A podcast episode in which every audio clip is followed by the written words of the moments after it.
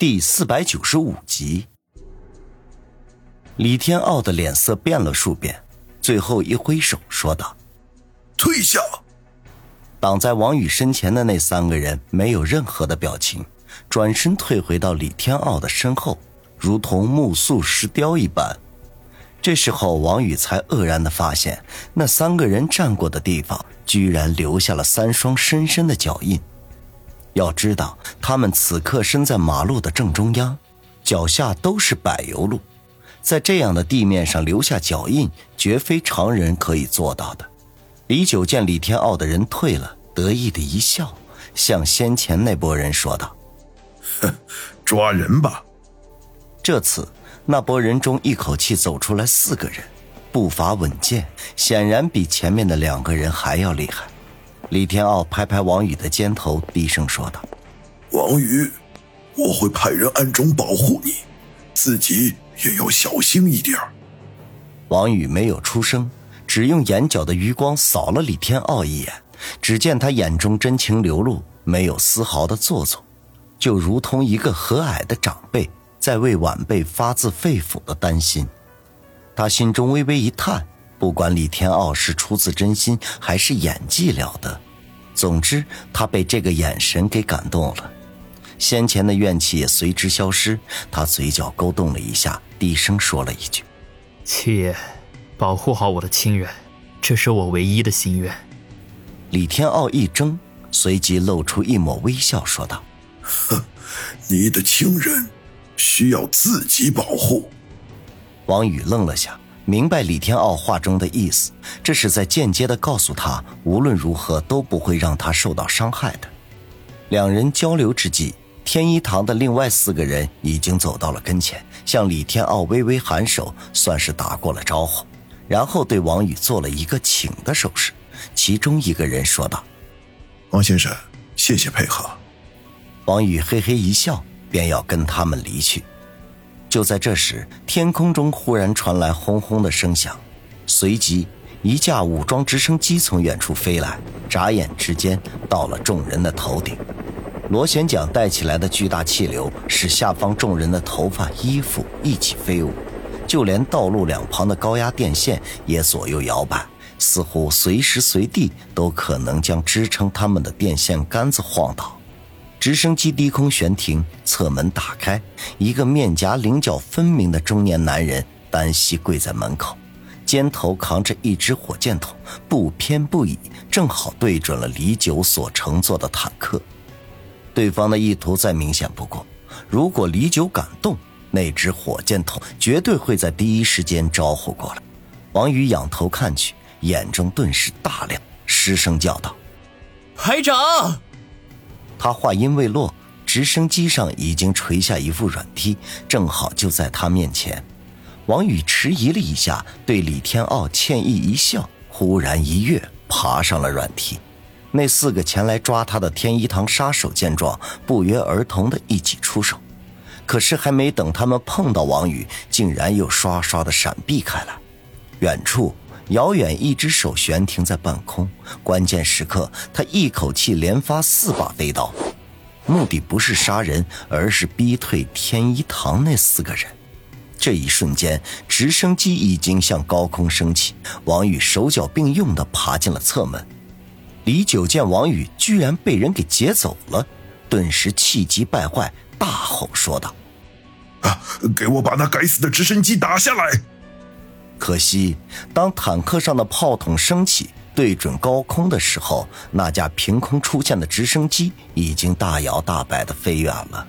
鞠胖子手搭凉棚，看着远方，啧啧地说道：“哎呀，王老弟，你爬梯子的动作也太丑了呀，就像是一只老掉牙的大马猴子。”李天傲则是面无表情，冷冷地说道：“鞠胖子。”这一切都是你安排的吧？鞠胖子一脸无辜的说：“哈，七爷，你老人家这不是冤枉人吗？你就是给我一百个胆子，也不敢违背你老人家的规矩呀！” 直升机上除了驾驶员外，都是王宇的老熟人。坐在副驾驶位置的小马正在拿着手机与人通话，见王宇上来，转头用眼神和他打了一个招呼。常青山坐在侧面，怀里抱着火箭筒，脸上挂着淡淡的微笑。虽然他刚才并未开火，但是端着个火箭筒威风凛凛的样子，让那些想要抓王宇的家伙无不为之胆寒，更是令李九差点吓破了胆。挨着常青山的是何梅和萧景明，前者眼中充满了难以掩饰的喜悦。如果不是身边有其他人在，说不定就会一下子扑进王宇的怀中。萧景明微微颔首，露出赞许之色。以王宇的年纪，面对数千人的围攻，就算是换成他这个年纪的和阅历的，恐怕也会胆怯。王宇又将视线转到对面，不由得动容。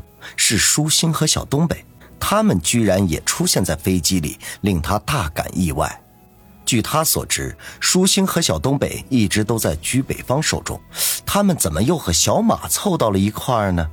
要知道，小马是李子健的人，且一直隐藏在暗处，很少有人知道他的存在。舒心一见王宇，眼泪立刻扑簌扑簌的掉了下来，不由分说，一下子扑进他的怀中，紧紧抱住他，哽咽的说道：“ 王宇。”我还以为再也见不到你了呢。王宇呵呵一笑，拍拍他的后背，说道：“ 我这不是好好的吗？多大的人了，怎么还学小孩子抹鼻涕呢？”舒心被他的话逗得破涕为笑，故意把脸在他胸口上蹭了几下。宇哥，小东北一如既往的沉着，只是眼中尽是疲惫之色。可想而知，王宇被追击的这段时间，他肯定没有好过到哪里去。这时候，副驾驶的小马通话完毕，转过头来说道：“王宇，子健少爷和林小姐正在等我们，大约半个小时之后，我们就会着陆。”李子健出现并不奇怪，不管是李九也好，还是李天傲也好，都不知道他和李子健暗中来往，所以在他被冤枉之后。李子健的行动并未受到家族的制约，反倒是林雪飞他们的关系，外界虽然不清楚，可是相信李家内部早就了如指掌，所以在事发不久，他就被监控了起来。这么长时间以来，也仅仅是通过两次话。此时他随李子健出现，要么是家族对他取消了他的监控，要么就是冒险出来的。前者的可能性不大，后者应该是九成九了。想到这里，王宇心中感动至极。林雪飞至情至性，对他情深意重，尤其是她还是个光芒万丈的大明星，天之娇女，就显得更加难能可贵了。定了定神，他才沉声问道：“我们在什么地方着陆？”J 省省会翼龙国际大厦。小马说道。王宇点点头，脑海里基本没什么概念。半个小时之后，天色彻底黑了下来。直升机飞临翼龙国际大厦楼群，只见主楼的顶部修建了一座停机坪，巨大的 H 清晰可见。在停机坪一侧站着十几个人，正翘首仰望。见直升机出现，便立刻挥舞起双手。直升机缓缓降落，门还没打开，一个人就飞奔了过来。王宇忙不迭地打开机舱侧门，一跃而下。刚刚向前跑了两步，奔来的那人已经扑进了他的怀中，不由分说，哇的一声就哭了起来。所谓男儿有泪不轻弹，可是王宇此刻眼圈却红了。许久未见，林雪飞居然变得骨瘦嶙峋，眼窝深陷。虽然仍旧美丽，可是却少了以往的丰神俊逸。当真是为伊消得人消瘦。常青山等人陆续下机，远处的李子健也带人过来，都默默地看着眼前的这一幕。舒心和何梅是众人当中表情最复杂的一对。大明星林雪飞，他们自然是认识的。前者老早就知道王宇和他的关系，后者纵然不知，此刻也是一目了然。两人心中都不约而同的想：林大明星在王宇的心中一定是非常重要的，他们恐怕都难以望其项背吧。